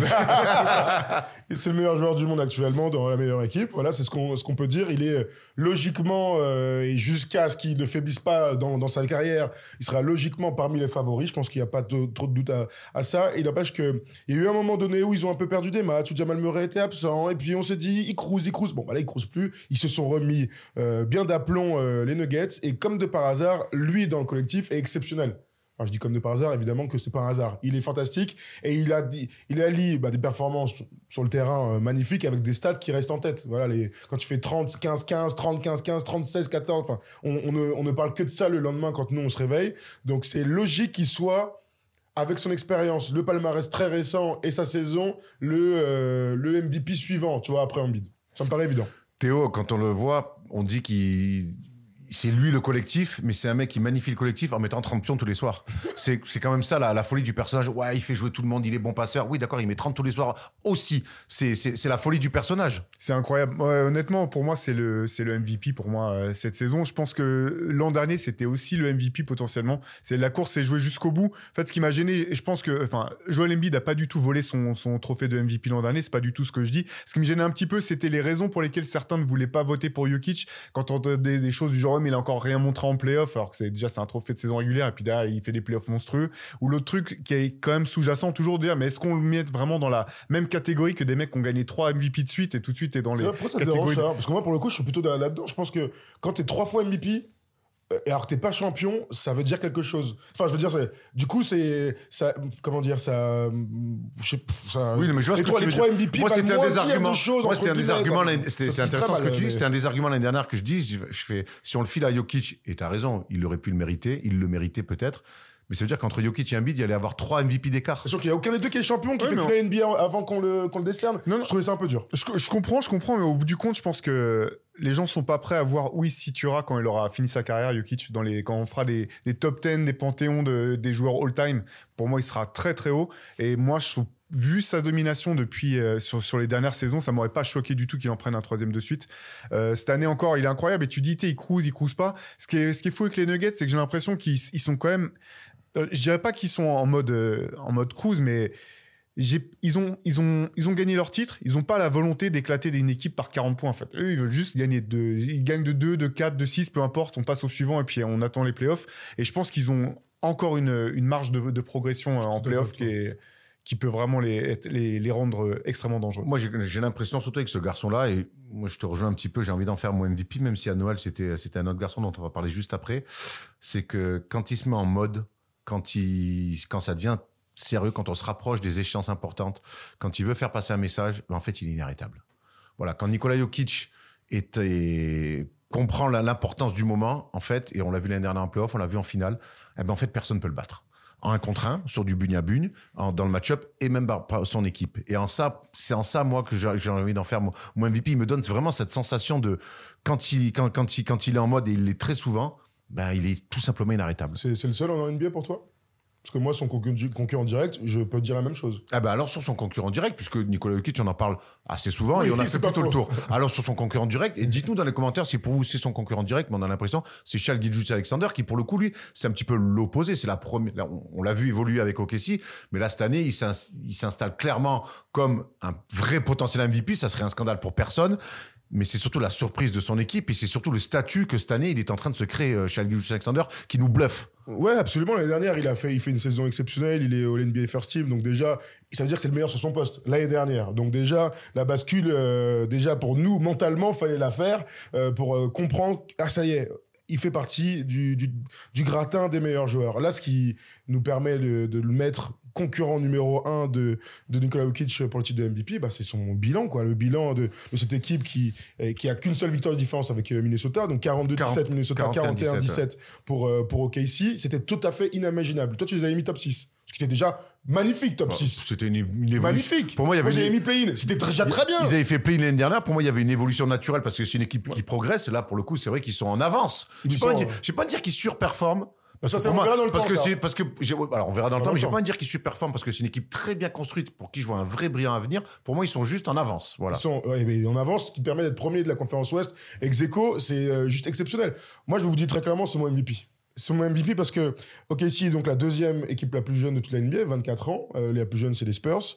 Euh, Qu'autour de lui, il n'a pas de mecs référencés. Donc, euh, je parle des vétérans, je parle de mecs qui ont eu de l'expérience avant, qu'on a vu ailleurs, qui viennent amener leur expérience, etc., pour pouvoir grandir. Non, il y a un chef. C'est lui, il a des bons joueurs en devenir, Jalen Williams et Shuttlegam qui changent absolument tout. Mais tu as un boss qui tire une, la quintessence d'un effectif euh, qui te permet d'être euh, premier dans la conférence Ouest. Donc je sais pas si si Denver passe, je change mon je change de ma théorie, mais à l'heure actuelle, pour moi, il n'y a pas un mec qui rend euh, meilleur les autres mieux que que que Alexander, meilleur que Nikola Jokic même, je dirais. Ouh, hot take, hein, on aime bien ça. Bah, alors moi j'a- j'adore j'adore euh, j'avoue que l'an dernier en fait sa saison était tellement folle que j'étais pas certain qu'il pourrait répliquer. Là ce qui est fou ce qui fait encore mieux même que, que l'an dernier avec une équipe qui est bien plus forte. Euh, donc je m'étais je m'étais euh, je vais pas dire que j'y croyais pas du tout mais j'étais pas sûr en fait. Euh, je le trouve incroyable j'adore OKC par contre euh, c'est vrai que pour reprendre sur ton dernier point moi je, je laisse quand même euh, là-dessus je, je mets Jokic devant en fait parce que il est quand même plus encore dans l'efficacité que Shea ce qui est ce qui est assez ce qui est ce qui est fou ce qui est complètement fou euh, offensivement, rebond, euh, et même ce que je trouve intéressant euh, dans, euh, dans, dans l'évolution de Jokic, c'est que même défensivement, en fait, bon, à un moment, il y avait des stats complètement folles qui voulaient te faire croire que c'était le meilleur défenseur de la ligue, là, on en avait parlé une fois, ce qui était complètement absurde, mais là, pour le coup, C'est Stephen Hawking qui avait fait un calcul pour nous faire croire. Son ordinateur y a Avec son 70 ans. ordinateur. alors. c'est ça. Du coup, là, je trouve qu'il est devenu que, en fait, son QI, euh, son QI incroyable en attaque qu'on connaît, il commence à l'appliquer en défense. De qui, là, de Jokic Jokic. Ah je oui. parle de Jokic. Et je trouve que maintenant, il est vraiment euh, sur le point de devenir un, espèce de capitaine de défense comme il est capitaine d'attaque dans euh, l'anticipation de ce qui va se passer, etc. Et dans la capacité à rendre les autres meilleurs. C'est vrai que euh, je, te, je te rejoins, Erwan, cette équipe de d'OKC, je pense qu'elle est pas du tout, euh, elle surperforme pas. En fait, c'est les performances qui, lui vont. Par contre, effectivement, ils sont en avance. Et notamment parce que moi, j'imaginais pas que Chet serait aussi prêt, aussi fort, aussi euh, complet et performant qu'il l'est euh, pour sa saison rookie. On peut, Moi, que- on peut que- rajouter, on peut rajouter Jalen, Jalen. Williams, qui est Ouais, fantastique. hein. Moi, ce qui m'embête dans ce que tu dis, c'est que là, tu réponds à la question qui est le meilleur joueur du monde? C'est Nicolas Jokic, j'ai pas de problème avec ça. Comme LeBron a été pendant 10 ans le meilleur joueur du monde, mais on donnait bien le MVP à d'autres. Pendant les années 90, Michael Jordan était le meilleur joueur du monde, et on donnait des MVP à d'autres. Parce que là, je suis en train de lire une saison. Et euh, la saison que font les Denver Nuggets, elle est attendue pour moi. Ce qu'il est en train de faire Nicolas Jokic, oh, c'est extraordinaire et tout. C'est attendu. D'être pas loin d'un triple-double, c'est dans mon système, il n'y a pas de problème. Et il aura peut-être 4 ou 5 MVP à la fin de sa carrière, j'ai pas de souci avec ça. Ce que sont en train de réaliser individuellement d'abord Shai Gilgeous-Alexander euh, Gilgeous-Alexander, pardon, et OKC, c'est tout à fait inattendu. Et donc en ça, pour moi, tu actionnes un truc différent sur la lecture pure de cette saison, c'est ils, nous, ils sont tous en train de nous surprendre. Et s'ils finissent avec l'avantage du terrain de la conférence Ouest, que je rappelle qui est 10 fois meilleure que la conférence Est, eh bien c'est un exploit absolument surhumain. Et en ça, sachant qu'il y a un mec qui a des stats comme Michael Jordan lors de ce titre de MVP, je, je dois lui donner ce titre. Mais Il est- c'est tu pas vois, le- c'est- il, c'est est pas le deuxième, trophée. il est deuxième meilleur scoreur de la ligue. Et- Meilleur intercepteur. meilleur intercepteur. Et un truc que j'aime bien aussi, quand on débat comme ça des, des, des- des MVP qui se tirent la bourre, c'est les confrontations directes. Et cette année, euh, OKC est allé gagner deux fois à, à Denver, dont une fois sur un game winner de Shai Gilgeous-Alexander. C'est tellement serré entre ces mecs-là que moi, c'est des petites choses que j'aime bien aller chercher, revoir les oppositions. Et c'est vrai que ce tir-là, on s'en souvient, il met un énorme tir à Denver. Donc, ça peut peut-être, à un moment donné, si ça reste aussi serré, t'en- t'en, euh, faire basculer un peu le, le, C'est Lucas le- qui est deuxième. le titre il n'est pas deuxième meilleur scoreur, il est dans le top 5, c'est Lucas avec ses 34 C'est Luka points, deuxième meilleur scoreur. Non, alors oui, mais euh, pareil, Embiid, il est plus. Il est plus. est- Ah. Embiid, en fait, comme il n'a pas joué assez de matchs, il n'est pas considéré, donc il pourra pas être meilleur scoreur non plus, Joel. Embiid. Donc c'est Luca le meilleur scoreur et c'est euh, et c'est Shai le- qui est euh, qui est euh, qui est deuxième meilleur scoreur. On va la prendre cette déclat. Bien sûr, remporter le titre de titre de MVP, c'est tout en haut de mes objectifs personnels. J'entends ce qu'il dit, évidemment, mais pour l'instant, j'essaie de me concentrer sur le quotidien. C'est ce qui m'a permis d'en arriver là. Je serais stupide de me concentrer sur autre chose. Donc voilà, sur le titre, de- sa déclaration sur le titre de MVP, moi j'aime bien ces déclats, certes, mais quand on est à ce moment-là de la saison, que tu fais une saison comme ça et qu'on se rapproche de plus en plus du, de mi-avril, forcément, tu, tu l'as un petit peu en tête. Ça veut pas dire que tu, vas changer ta façon de jouer ou tu vas forcer, mais forcément, on y réfléchit. Bien sûr. Non, non, c'est clair. Mais en fait, c'est une question qui est compliquée. Mais c'est vrai que, tu vois, je vois pas pourquoi finalement le fait que ce soit une surprise te, te, donne plus d'arguments du fait que tu, que tu puisses être MVP. En fait, tu disais, en fait, Jokic, ses stats sont tellement folles qu'elles sont banalisées. Mais comme tu l'as dit, il est presque à un triple-double de moyenne, pas loin de 60% de réussite au tir. Euh, Il y a, on avait fait dans notre podcast, on avait fait un classement euh, sous forme de draft de euh, qui est le joueur le plus clutch de la ligue. Et on prenait à, tour de rôle, on prenait, on prenait quelqu'un. J'étais, le premier. Moi, j'ai pris Jokic tout de suite parce que je me dis, s'il y a un match à gagner, je veux que ce mec-là ait la balle entre les mains. En fait, il clair. peut, il peut faire la bonne passe, il peut te tuer à trois points si- s'il le faut, il peut euh, aller marquer de près. Si, euh, en fonction de la défense, il va s'adapter, trouver la personne adéquate. Euh, donc, effectivement, la question de eh, meilleur joueur du monde, meilleure saison, c'est, c'est pas forcément la, la- la même question. hein. Ça- là, je te rejoins là-dessus, Thomas. Mais j'ai l'impression que pour Jokic, c'est un petit peu les deux, sachant que Shea, si à la fin de la saison, euh, il continue comme ça et qu'il est MVP, comme, comme l'an dernier, je vais pas créer au scandale du tout. on parle de deux mecs qui, faut- sont- qui sont eh, MVP comme chaque année. Ils sont toujours quand- 2-3, on connaît, bien Ça fait sûr. longtemps maintenant que vous suivez l'NBA. Quand est-ce qu'il y, a il y a eu un, un MVP où on a crié au 2016. scandale Ah, on a crié Ah, au scandale. Ça remonte non, un peu, mais il y en a, Ça y ça remonte d'autres. un peu, il y en a eu, Ouais, mais ça bah, remonte. c'est- les dernières années. euh, Voilà. Quoi, Karl Malone 99 sur le lookout, là. Oui, bon, après, ils ont joué 25 matchs, les mecs. Il y en a- Mais il y en a eu d'autres, hein. Je te rejoins un petit peu. Je, je comprends ce que tu veux dire, bien sûr. Je, je crois quand même que euh, je dois toujours prendre, quand je fais une lecture du- d'un joueur, prendre son entourage. Donc, là, euh, ce que j'espère de la franchise en début de Hmm. saison, ce qu'ils produisent, qui sont ses coéquipiers, qui est le coach. Enfin, je... La différence de l'environnement entre Nikola Jokic, où ils sont au top du top de leur potentiel en ce moment, on l'a vu l'année dernière en playoff, et la différence avec OKC, où ils sont au tout début de leur histoire, vraiment. Il y a deux ans, il n'y a pas un mec qui était soit en NBA, encore moins 15 points par match euh, euh, autour de Shai. Donc, moi, je, je mets beaucoup, beaucoup, beaucoup de crédit à cette équipe de, de, de nobody à deux ans, entre guillemets, sans, sans leur faire offense, qui sont aujourd'hui en train de truster la première place. Tu vois, c'est... Ouais. Je comprends ce que tu dis sur euh, il faut il faut jamais être rassasié de ce que fait Jokic, ce que ça de me dire et je suis entièrement d'accord avec toi. Mais en fait Jokic, on s'en fout qu'il soit MVP. J'ai envie qu'il soit champion une Ah, deuxième fois ça, c'est débat. Non, c'est bah ouais, mais c'est ce que c'est mes attentes vis-à-vis des Nuggets. Vous pouvez avoir les vôtres, mais en tout cas moi mes attentes elles sont pas là là. Qu'il soit pas MVP, ça va rien changer. En plus il va jeter le trophée attends, de MVP non plus, ouais, dans la c'est cage de- dans la ferme là, alors que Shai il va je être te connais, je te connais, t'es trop fort. Personne n'attend. Moi, j'attends pas que Nicolas Jokic soit MVP. Moi, ce que j'ai envie de voir, et dans l'histoire, pour moi, c'est un autre, c'est notre gueule, c'est de faire un back-to-back. C'est là, moi, c'est plus ce que sûr, je vais attendre. sûr. Après, moi, dans la lecture de la saison, oui, t'as raison, il est deux fois MVP. Oui, il est champion bien titre et MVP des finales. Et on va l'attendre ailleurs que sur un titre de MVP. Mais à bout d'un moment, il est tellement fort que bah, on est obligé de le mettre. Tu vois, c'est, c'est... en fait, il nous force à le dire. Bah, vas-y, je te mets Ah, là. tout à Parce fait. que moi, Shai, euh, il m'enthousiasme fant- de manière fantastique. Je trouve ça exceptionnel et on va en prendre pour 10 piges. Donc c'est génial avec une équipe qui construite autour de lui, qui est qui s'est qui s'est accaparé. Fantastique, un nouveau coach. On adore. Ok, si. Mais au bout d'un moment, ton tour il est là. J'ai pas, tu vois ce que je veux dire. J'ai pas dire. Donc ça veut dire quoi. Tu choisis Jokic du coup là?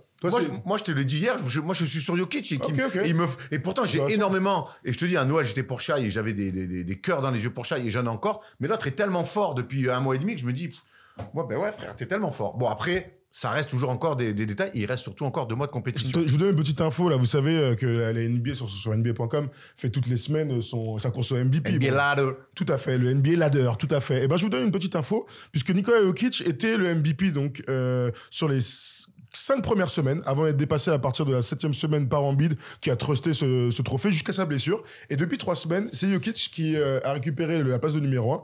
Et pour la première fois, Shai passe deuxième. Il n'a jamais été numéro un, donc d'après euh, d'après NBA.com. Donc, on dit pas n'importe quoi. Ah mais vous dites pas. Dis pas n'importe quoi, je vous rassure. oui. On a parlé de Joel Embiid qui n'est plus dans la course, on a parlé de Nikola Jokic, on a parlé de Shai Alexander, il y a encore des joueurs, on va surtout parler de Jason Tatum. Et là, il y a un vrai débat autour de lui, c'est parce que Jason Tatum, il est premier de, la, de NBA avec des stats que vous voyez ici, des Le stats, MVP, disons-le. des stats de MVP. hein. Euh, il a le meilleur bilan de la ligue, il a cinq matchs d'avance même euh, sur Minnesota, ou peut-être quatre avec le match d'hier parce que Boston, je crois, n'a pas joué. Il a une équipe d'une solidité incroyable, il a un super coach, même si c'est un jeune coach. Et pourtant, Jason Tatum, j'ai envie de dire, n'arrive que troisième. Pour l'instant, dans la discussion entre... Comme ça, troisième. Ah bon Troisième, c'est- C'est Luca pour moi. hein. Il est même Ah, pas plus, troisième. T'as raison. Et je le mets même pas troisième. trois- troisième dans la discussion, là, j'en parle Ah, là. de, de toi, pardon. De- de- Ok. Dans la discussion Quatrième, là, il y a... Il y a un vrai débat autour, et aux États-Unis aussi autour de, de, de Jason Tatum, c'est que tu as raison, il arrive, tu dis troisième, il arrive même que quatrième, alors que c'est le meilleur joueur de la meilleure équipe. Absolument. Et donc, euh, lorsque tu es le meilleur joueur de la meilleure équipe, naturellement, tu vas recevoir des voix parmi, vous savez que les journalistes, je vote pour cinq personnes au trophée du, pour le trophée du MVP. Donc, moi, j'ai pas de souci avec euh, l'idée qu'il soit dans la course. Le problème de Jason Tatum, c'est que les candidatures des autres joueurs individuellement sont au-dessus. Voilà, alors il est à 27 points. C'est clairement des stats de MVP. Hein. Je répète, hein, 27 points, 8 rebonds, 5 passes, des bons pourcentages. Il- avec ça, t'es MVP euh, sur les 30, années- 30 dernières années. Avec le bilan qu'il va avoir, ils seront peut-être à 65 victoires. Il n'empêche que Jalen Tatum joue dans un collectif exceptionnel, où leur 5 majeur est le meilleur de la NBA sans aucun doute.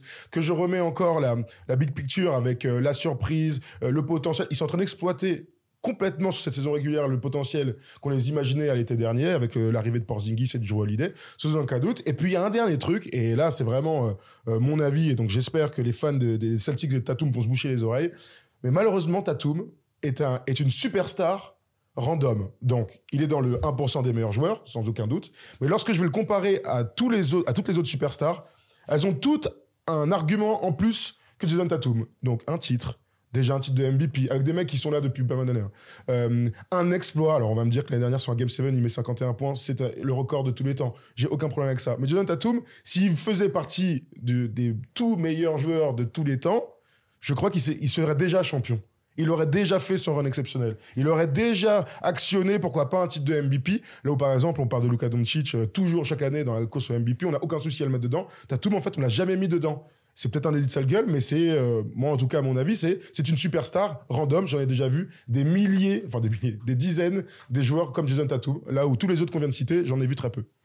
Ben, je suis pas loin de partager ton avis. On va se faire euh, défoncer, fais attention. Thomas. Non, non, mais euh, euh, tout d'abord, c'est ce que tu disais au début, c'est qu'en fait, le truc, c'est d'un point, pur point de vue statistique, les deux joueurs qu'on a cités avant, et puis on pourra peut-être même parler de, de Luca derrière, euh, ils sont au-dessus, en fait, de, de Jason Tatum. Effectivement, Jason Tatum, c'est le meilleur joueur de la meilleure équipe, et en même temps, d'un côté, tu pourrais dire, oui, bah, du coup, il n'est pas obligé de faire autant statistiquement que les autres, et en même temps, si tu regardes ses pourcentages de réussite, par exemple, ils sont en dessous de ceux de Jokic ou ceux de, de Shea Alexander. Pour moi, d'un point de vue statistique, il est, il est quand même euh, sous ces, en dessous de ces deux ces joueurs-là. Et je te rejoins sur le reste, c'est une superstar. Euh, Peut-être qu'il- que ça va être enfin son année où en playoff, il va atteindre le. J'ai l'impression qu'il est à la limite depuis trois ans, qu'on on attend qu'il passe un cap, et c'est quelque chose qui est un peu intangible en fait. Je peux pas mettre le doigt dessus précisément de dire qu'est-ce qui lui manque, mais j'ai l'impression quand même qu'il lui manque, il lui manque une petite chose pour faire partie de la discussion euh, euh, des, des plus grands, ou du moins cette saison pour, pour, pour le trophée de MVP. Donc moi aussi, je le, je le placerai derrière, derrière les deux dont on a parlé, et puis derrière, derrière Doncic aussi. quatrième au MVP euh, l'année dernière et sixième euh, en, 2000, en 2022. Donc, quelque part, il, il y est dans ces, dans ces discussions malgré tout. Mais je vous rejoins sur le fait, et euh, on va prendre cette déclaration parce qu'elle est intéressante. Et quelque part, il essaie de se défendre lui aussi de ce que vous lui reprochez. Et pour moi, tout ça, c'est c'est corrélé. Je n'ai pas la moyenne de points par match des trois ou quatre favoris. Donc déjà, tu vois, il se met pas dedans. Mais je pense que les votants sont assez intelligents pour comprendre la dynamique bon, bon. de notre équipe. Ça, c'est une- la méthode Thomas Dufond, on appelle ça. Je dois marquer un peu moins euh, certains soirs, mais j'ai tout de même de l'impact de bien des façons pour m'assurer qu'on gagne chaque soir. Et pour le coup, c'est vrai qu'il il s'assure que chaque soir, en tout cas régulièrement, il gagne. Dans la course au MVP, où finalement, on a, on a parlé euh, de Shai, qui, euh, où les, les- le Thunder est surperforme avec son bilan qu'on n'attendait pas là, les Nuggets qui sont à leur place. Que vaut le bilan collectif finalement dans cette course MVP On sait que pour le rookie de l'année, ça rentre pas du tout en compte, pour le MIP non plus, mais le bilan de l'année pour le titre de MVP, est-ce que est-ce qu'on lui donne l'importance qu'il mérite? Bah oui, oui, je pense, euh, sauf euh, saison historique type euh, Westbrook, triple-double, sixième, tu donnes le MVP, parce que c'est une saison historique. Bon, j'ai pas de problème avec ça. On récompense toujours les équipes qui sont top 3, top 4 de leur conférence. Donc forcément, tu tu dois avoir une très bonne équipe, pas une bonne équipe, une très bonne équipe. Ils ont la meilleure équipe de basket. Bah, la meilleure équipe de basket, elle est récompensée par quoi? Un titre de champion.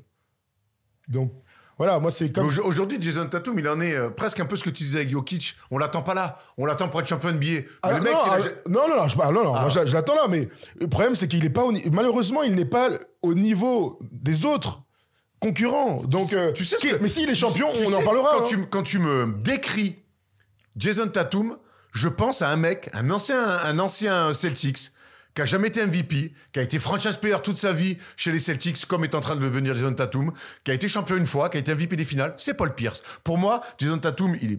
il- Je pense qu'il est plus fort, Il est moi, plus hein, fort Paul que Paul Pierce, mais dans ce que tu me décris, d'un mec qui sera jamais MVP, qui pourra même, je vais plus loin, être la- le visage de la ligue. Ben c'est un peu Paul Pierce, mais Paul Pierce a quand même marqué l'histoire de, de la franchise. N'a hein. jamais été MVP de la ligue, il a jamais vraiment pu l'être, mais il a été, euh, il a été pourtant le leader quand Garnett et Ray Allen arrivent, et c'est lui qui est MVP des finales, et il n'y a pas photo. Je trouve qu'il y, a des comparaison, sim-. Ouais, je trouve ouais. qu'il y a des similitudes finalement entre les deux quand je vous entends. Parce que hier, quand on discutait un peu de ce débat-là, moi je disais, euh, regardez, si on se base sur ce qu'on a connu euh, euh, plus jeune, euh, sur ces postes euh, d'arrière ailier, il y avait vraiment une différence entre Kobe, Allen Iverson, allez, je, je prends que ces deux, que ces deux-là parce que c'est les premiers qui me viennent. Et il y avait une différence avec Vince Carter, avec Ray Allen, avec euh, tous ces gars-là qui étaient tous des All-Stars. Ils ont fait des All-NBA, etc. Mais il y avait une différence. Alors, il y avait une différence de palmarès, mais aussi une différence individuelle sur leurs stats et sur ce qu'ils étaient capables de faire. Tu vois, on n'a jamais mis les mecs dans la même discussion. Donc, Jason Tatum et le, et, le, et le Vince Carter de Shai et de Luka Doncic. Et je rajoute Devin Booker. hein. Devin Booker, Jason Tatum, je les mets dans le truc. C'est-à-dire que. oui, j'ai un T-Mac, j'ai oublié. Tu vois, T-Mac, qui a été meilleur scoreur et tout. Donc, je te dis pas qu'il est. toute sa vie, il sera dans, cette, euh, dans le chapeau 2.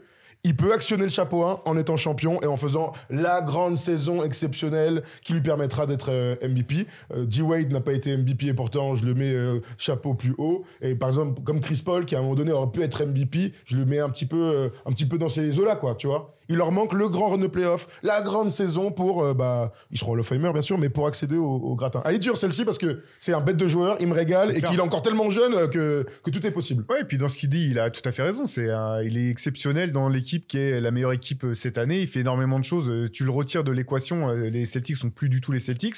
Donc il a raison là-dedans. Mais voilà, je pense quand même qu'il est un pas en dessous, euh, même si c'est pas un grand pas, mais il est un pas en dessous des autres. Bon, on a fait le tour sur Jason Tatum. Dites-nous euh, dans les commentaires ce que vous pensez parce que c'est ce débat sur Jason Tatum hier, hier on l'a déjà fait, ça a duré deux heures, c'est passionnant. non mais c'est vrai, on est en train de dire d'un mec qui est le meilleur joueur de la meilleure équipe qu'en fait, ouais gros, en fait t'as passé les épaules. Horrible, horrible, Il- horrible, horrible. Et il, met, il fait 28, 28, 8, 4. Ok. Il a fait quatre finales de conférence dans sa vie, il a déjà fait une finale NBA, on a moi, c'est- moi, elle est dure, elle est moi- dure. moi, 28, 8, 4 au Celtic, je veux bien pas avoir les épaules, frérot. Il est- messieurs, il est temps qu'on parle quand même. Deux. Elle donne. Le don. Luka Doncic. Ah, le. Luka Doncic. Luka Doncic, donc, euh, qui, euh, qui a fait un match à, donc, à 73 points. Ça, ça compte aussi d'avoir la meilleure perf dans, la- dans, dans, dans, dans l'imaginaire de se dire, oula, attends, il, il a, il a mis un vrai statement et les 73 points à Atlanta euh, ont marqué les esprits. Forcément, ce qui marque les esprits aussi, c'est 34,4 points, 8,8 rebonds, 9,7 passes et surtout euh, un, Luka Doncic qui ne cesse de progresser depuis qu'il est rookie. Ses stats quasiment chaque année, ça évolue, que ce soit à la stat, au, euh, au point, au rebond ou au passe. Il va finir à 45 points, c'est ça que en train de me dire, en 3 ans Ouais, à un moment donné, ça va un peu se réguler, j'espère. Bah, Je sais pas, ils sont combien de la conférence On peut pas avoir une inflation chaque année avec Luka Doncic. Ah bah écoute, pour l'instant, en tout cas, c'est, on est dans la bonne direction. Ils sont combien les... les, les- Ah, on y arrive, ils sont, Ah bah voilà, ils sont moi, je- huitièmes aujourd'hui. Bon bah voilà, donc il est pas dans la con- la conversation. Ni plus ni moins. Bah il est huitième, gros jeu, oui. Oui, Pour moi, il est complètement dans la, dans la conversation. Ah, merci, ça me et rassure je un suis peu. Et je suis curieux de voir comment, comment les Mavs vont finir la saison. Déjà, euh, en début d'année, moi, je, je pensais que cette équipe était très dangereuse. Euh, J'étais, euh, je m'attendais pas à ce que les, les trades qu'ils ont fait à la deadline soient aussi pertinents. Je trouve que c'est finalement ils ont ils ont vraiment très bien joué à leur carte. Ils progressent en défense et je suis curieux de voir effectivement comment va se finir la saison. Parce qu'on parlait tout à l'heure, on disait en, introduction que la, course pour le titre de MVP allait être longue et que ça pourrait aller se jouer jusqu'à la dernière jusqu'au dernier match. Et je pense que Luca est dans l'équation lui aussi. Là, ses stats elles sont folles. En fait, ce que je trouve fou, c'est l'efficacité. On voit ses, ses pourcentages de tir à 3 points, à 2 points, enfin dans le global, plus les passes, plus les rebonds, ça a vraiment aucun sens. Et cette équipe de, Dallas, là, je pense qu'elle est vraiment en train de, de, de progresser à vitesse grand V. Euh, J'ai jamais été un fan du tout de, de, de Kyrie Irving, euh, mais là, je trouve que l'association avec Luca, elle est incroyable. Ils sont, ils sont incroyables. Et En ce moment, ça se passe très bien. C'est vraiment l'équipe que personne, personne ils, ils enlèvent, des, jouer ils enlèvent des points d'interrogation, les deux, là, sur leur, sur leur entente, hein, sur ce qui se passe. euh. Par contre, Luca, alors les stats, pour le coup, il n'y a pas de débat pour savoir si c'est des stats de MVP, mais là, je te rejoins. C'est qu'à un moment donné, tu peux pas, à un huitième bilan à l'ouest, peu importe les stats, Ils sont septième, ils sont septième. ils sont septièmes. Ouais. Je- Ouais, tant bien, moi, même ça, ils sont septième. toi. Ils ont gagné dit. hier contre, contre, contre euh, non, pas contre. Moi, j'ai huitième hein, sur ESPN, mais après. Ah, fais attention, il faut aller sur Ah, NBA, sur, non. sur, League Pass. Septième, euh, ESPN, euh, c'était la, la page ouverte d'hier soir quand je me suis endormi. Pardon, donc C'est la seule septième. page que t'as laissée ouverte Oh merde Bien, merci, bien- bien vu, Thomas. Je laisserai plus l'ordinateur à mon papa. Je pensais à Netflix, hein, euh, calme-toi. Ouais, c'est ça. S'est regardé Griselda, il s'est régalé.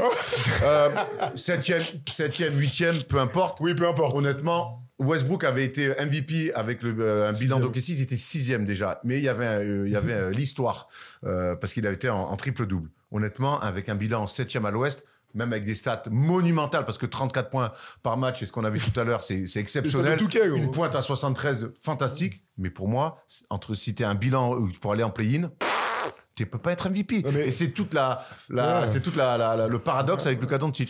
Qu'il- est-ce qu'il fait une saison individuelle de MVP Oui.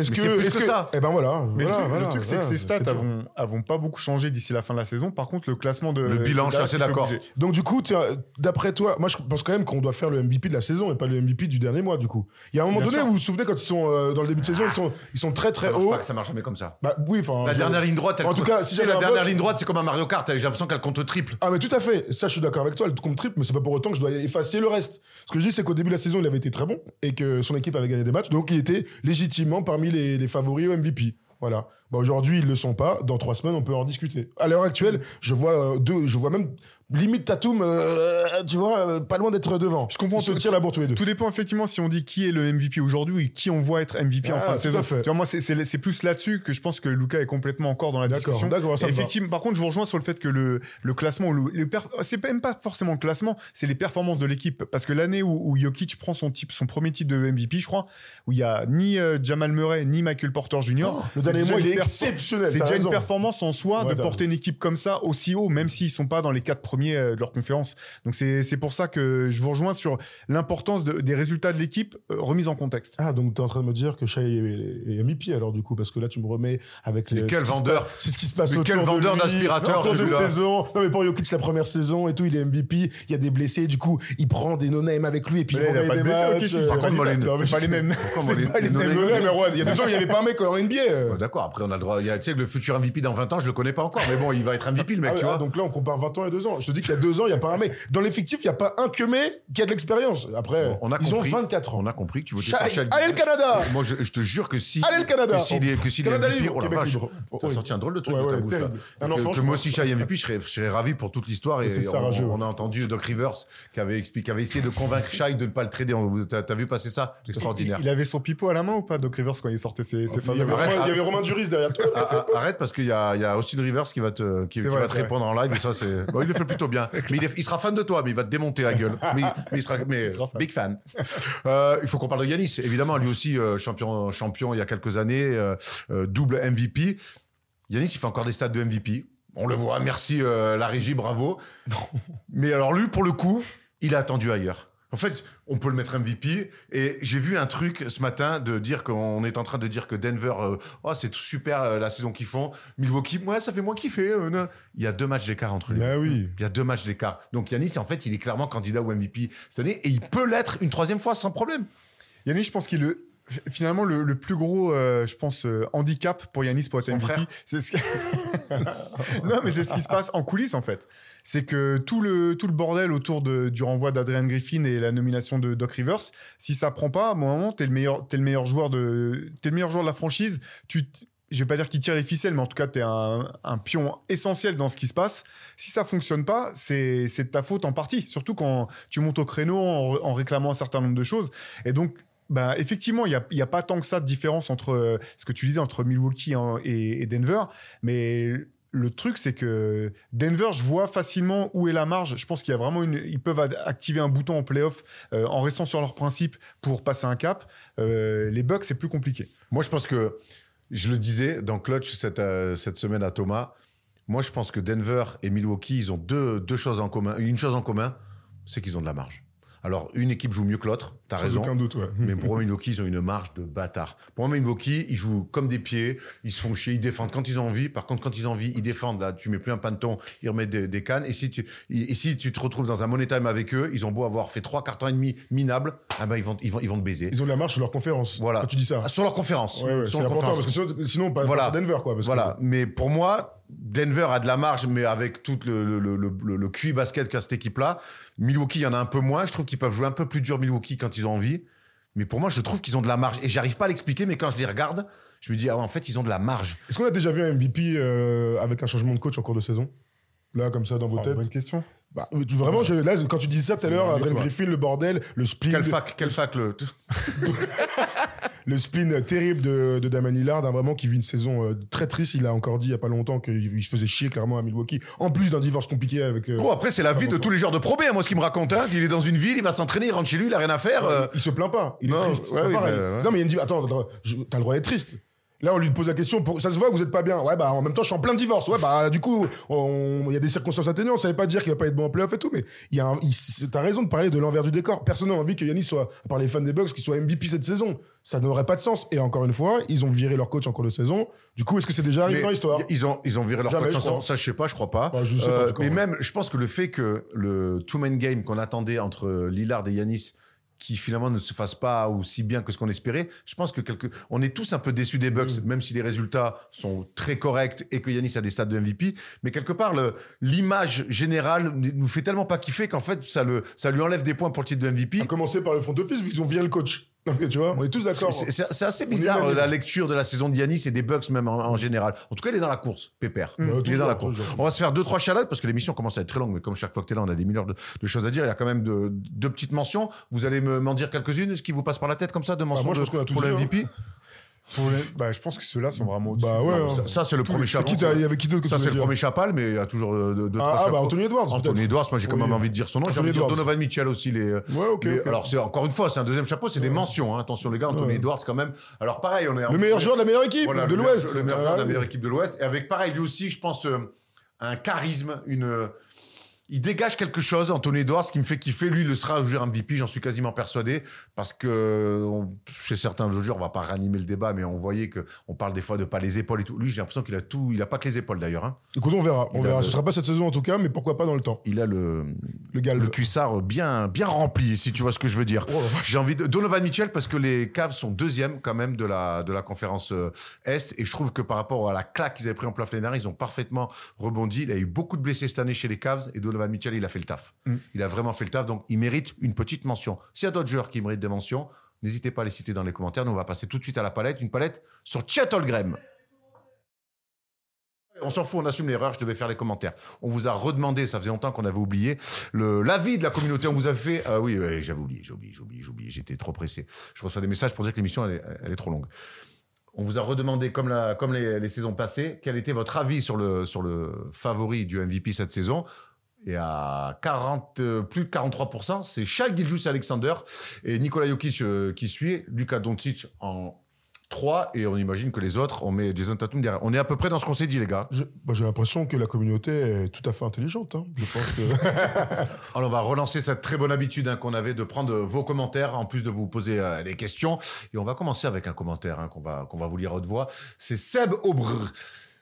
Vu les bilans cette saison, je ne vois pas comment tu peux être MVP avec moins de 65% de victoires. Ah, il est sur les bilans collectifs, c'est intéressant. Donc Lucas saute pour moi, il nous rejoint là-dessus. Les stats purs et pourcentage, pour moi, ça fait sauter Tatum et Edwards entre SGA et Jokic. Meilleur bilan OKC plus défense SGA. Euh, Plus euh, 30 points de frère, tu m'as pris pour un mathématicien. 30 points de moyenne. Donc, MVP. Donc, il est pour, euh, donc, il est, il est pour, par contre, les, les, les mathématiciens qui, fait, qui font maths sup, arrêtez avec vos trucs. Je comprends- non, arrête Moi, j'ai arrêté l'école en CE2, donc je comprends rien. Donc, il est pour, il est pour Shai Gilgeous Alexander. Comme LeBron entre 2009 et 2014, Jokic est clairement le meilleur joueur du monde. Et chaque saison est tellement hallucinante qu'il méritait de l'avoir- d'avoir 4, 5, 6 MVP de suite.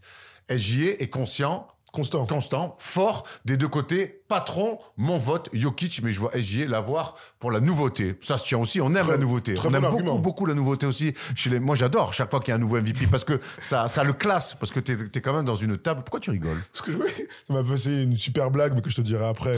Qu'est-ce qui est meilleur que. Ah, troisième, euh, troisième commentaire, c'est très dur de travailler dans ces conditions. On en a que Ah, deux? c'est deux, bah voilà. On a que de Il y avait belles- beaucoup, sachez belles- qu'il y avait beaucoup, beaucoup de Et réponses. vous nous régalez. Ah vous ouais. nous régalez sur merci les, à ré- tous. sur les réseaux sociaux. Vous nous... LES, évidemment. vous nous régalez, en tout cas, c'est toujours un plaisir. Et donc, vous avez, on va remettre la, euh, maintenant, on va reprendre l'habitude de vous mettre le sondage le mercredi soir pour avoir des infos un petit peu aussi dans le débat du jeudi. On a fait le tour? Oui. C'était gaillard, hein Oh, Palette. Chet Holmgren, et on finit par le quiz. Chet Holmgren, la palette.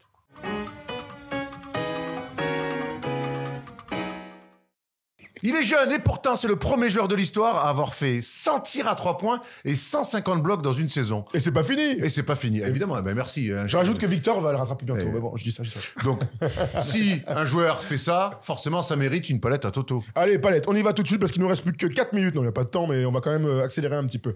Graham, bon joueur. Thunder, oh, attention, il y a MVP dans l'équipe. Regardons la première action, c'est contre. euh, on va commencer avec un match contre les Rockets et on va s'intéresser donc au contre et au tir à 3 points, vous l'avez compris. Oh, il est beau ce contre. On va se la refaire donc en palette. Shuttlegram est là, poste haut, à défendre sur son, adversaire euh, direct. On va venir poser un écran là avec euh, Fred Van Vliet qui, euh, qui tient le ballon et on regarde toujours le positionnement et la vision qu'il a sur le jeu, ce bon vieux chat.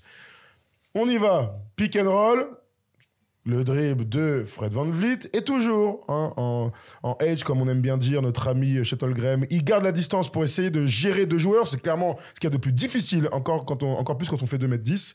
La petite passe à terre de Fred Van Vliet dans, dans le timing. Et là, et là, c'est tout ce qu'on aime. On vous remet le petit ralenti. Shuttlegram est grand, Shuttlegram saute haut et Shuttlegram a un super timing. On a mis cette petite animation qui me régale. C'est pas le, le- le nuage magique de Sangoku.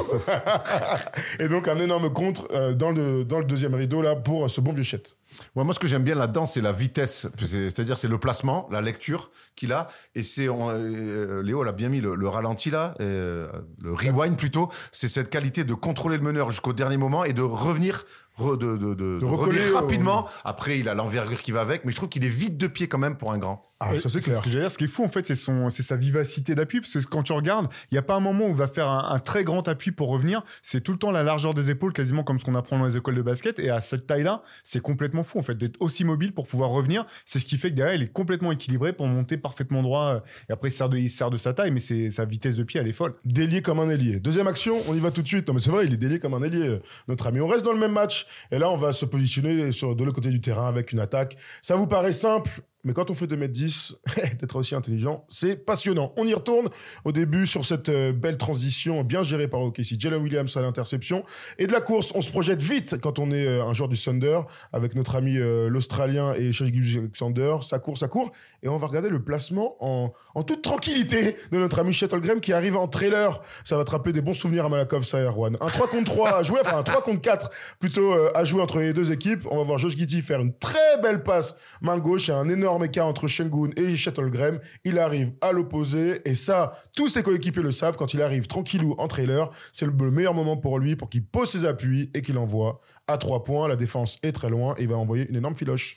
Ouais, mais ça, c'est une lecture, en fait. On, on se rend pas compte parce que ça se passe dès le début de l'action. La projection rapide du Thunder, c'est une équipe jeune qui court. Regarde, et ils vont, ils vont aspirer toute la défense et même le défenseur de Chettle qui est il a aspiré sous le cercle parce qu'il a pas regardé ce que faisait Chet. Et ben, du coup, l'autre lecture, il attend à trois points. Ça, pareil, c'est du, il y a, on sait que sur une transition, il y a toujours deux vagues. Il y a la première vague qui se projette très vite et puis il y a le, ce qu'on appelle le trailer. Et là-dessus, il est très fort. Dès qu'il attrape et qu'il attend de poser ses appuis, c'est filoche. T'as totalement raison, parce qu'en fait, sur le tout début de l'action, on voit qu'il va pour partir en course. Il s'arrête littéralement en voyant qu'il y a déjà, euh, il y a déjà euh, ses coéquipiers qui sont partis devant. Donc, il fait vraiment le choix conscient d'arriver en trailer. Et derrière, bah oui, il est face au cercle. euh, À sa taille, de toute façon, tu peux pas revenir et le gêner vraiment sur, sur la finition. Donc, c'est impeccable. On, y retourne, on a quatre actions à vous montrer, donc euh, on y retourne tout de suite. Cette fois-ci, c'est contre les Cavs et on retourne en défense parce que Chet est un incroyable contreur. Ça, c'est les comptes qu'on adore euh, en NBA. On va revoir donc, on a, vous avez vu la, progression, la, projection derrière, ça, c'est vraiment un truc délié hein, pour ce bon vieux Chet. On est sur une remise ligne de fond donc des Cavs et on va suivre bien sûr le déplacement de Shuttlegram. Caris Levert va récupérer la balle sur, sur la sortie sur une euh, balle lobée, comme c'est parfaitement indiqué. Bravo Léo. Euh, Hop, la petite, passe, la, petite, la petite passe. Il va jouer sur un contre sur la main gauche, hein, Caris Levert, plutôt main droite, il est d'habitude. Et on va regarder, du coup, encore une fois, le déplacement et la science du déplacement, justement, de Shuttlegram. Pénétration, il est passé, euh, notre ami Caris Levert. Et là, dans le second rideau, il voit qu'il part sur un appui. Et encore une fois, l'apparition euh, des nuages. C'est Tornade qui dépoule sur le terrain et c'est un contre magnifique au point de récupérer la balle. On aime ça, le- la Bill Russell. Victor en fait euh, souvent en ce moment.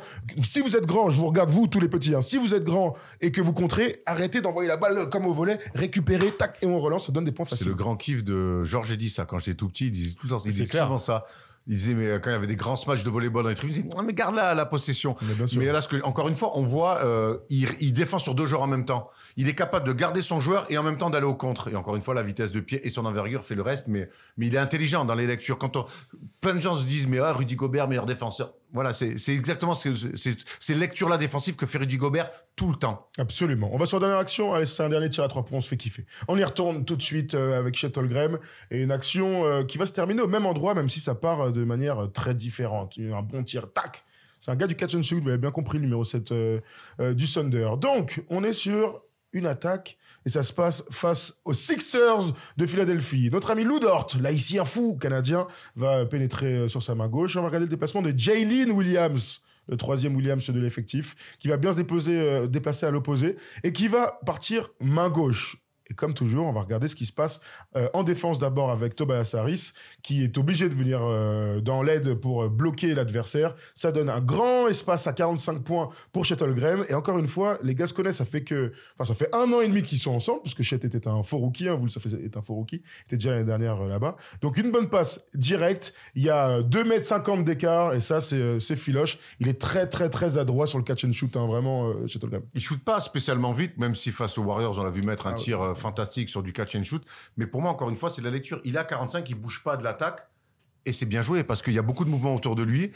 Il et en restant au large comme ça, parce que c'est un très bon joueur pour créer du spacing, il cause un vrai problème à Tobias Harris, qui est obligé de faire un choix. Son choix, c'est d'aller aider sur Jalin Williams. Et ben derrière, il se, il se crée l'espace pour mettre une filoche. Et encore une fois, dès qu'il peut mettre les mains, les appuis, ça tombe dedans. Mais de toute manière, l'attaque de, de Casey est faite de polyvalence. Tout le monde est capable de poser un écran, tout le monde est capable de poser un dribble et tout le monde est capable de, Là, c'est Jalin, Williams qui drive Tout à à, fait. 45 Bah pour voilà. faire euh, passe euh, drive and kick pour Chet Holmgren. Tout à fait. Donc c'est la polyvalence de cette belle équipe. Et donc Est un joueur unique en NBA parce qu'il contre et parce qu'il tire à trois points. C'est le modèle. Donc Lopez qui est taf avec euh, les Bucks euh, depuis plusieurs saisons. Bravo Chet, le, concurrent un petit peu, même si la, la concurrence est plutôt saine. Et donc on espère des grands matchs et des grandes séries de playoffs entre les deux. Donc c'est le grand concurrent évidemment de, de Victor Mbanyama depuis qu'ils sont tout jeunes. On a fait le tour?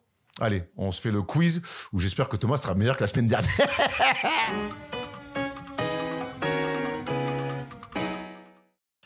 Allez, qui dit fin d'émission, dit quiz, et difficile aussi euh, pour les quiz de donner un MVP cette saison. Vous serrez, vous vous tirez bien la bourre les deux.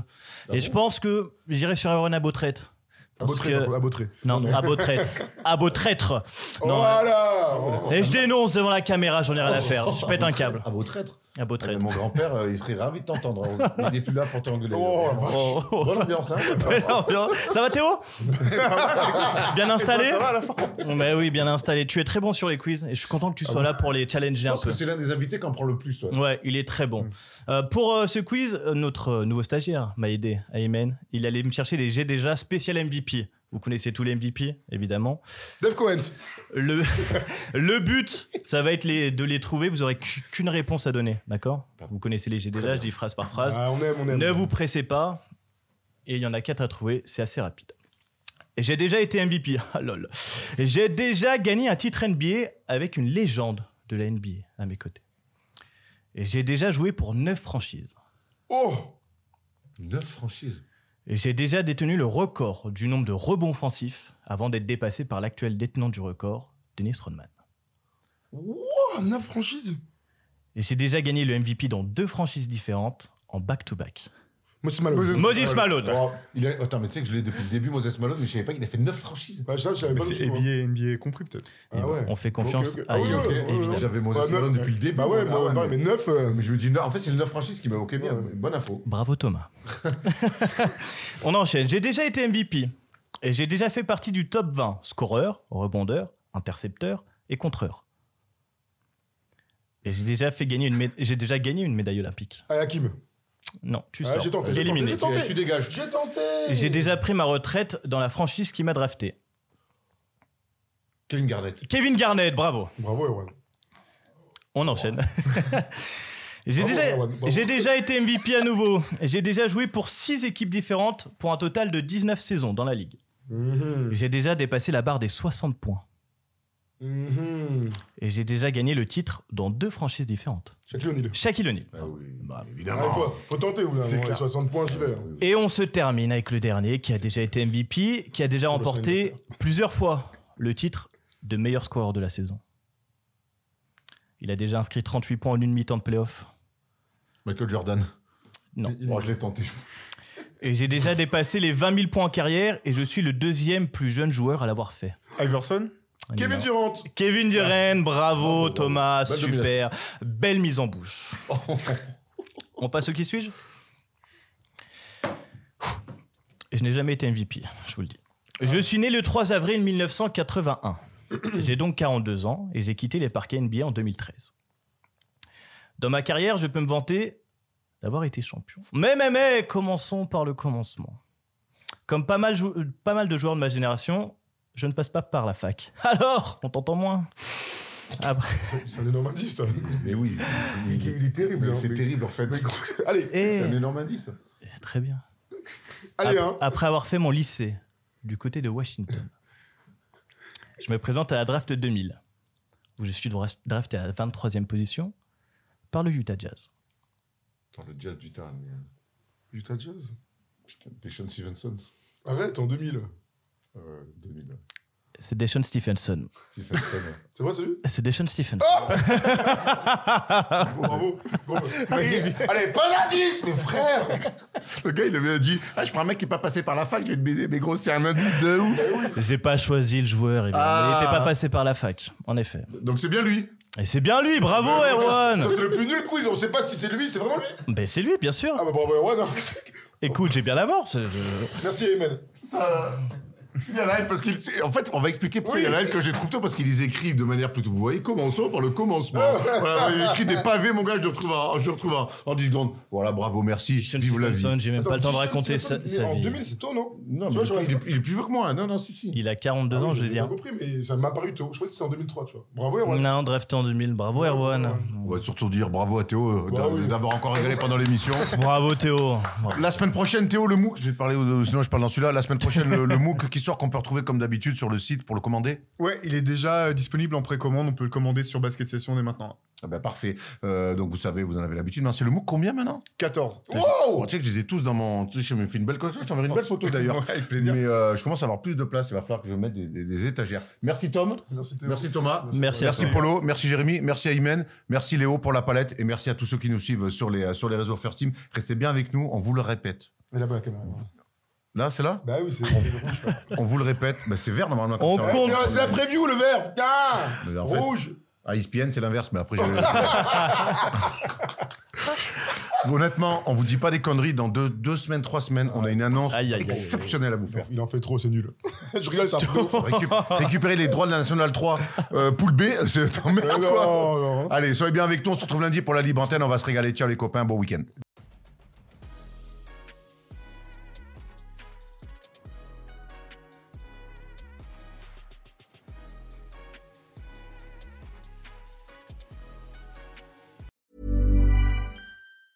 Hey, it's Danny Pellegrino from Everything Iconic. Ready to upgrade your style game without blowing your budget? Check out Quince. They've got all the good stuff shirts and polos, activewear, and fine leather goods, all at 50 to 80% less than other high end brands. And the best part? They're all about safe, ethical, and responsible manufacturing. Get that luxury vibe without the luxury price tag. Hit up quince.com slash upgrade for free shipping and 365 day returns on your next order. That's quince.com slash upgrade.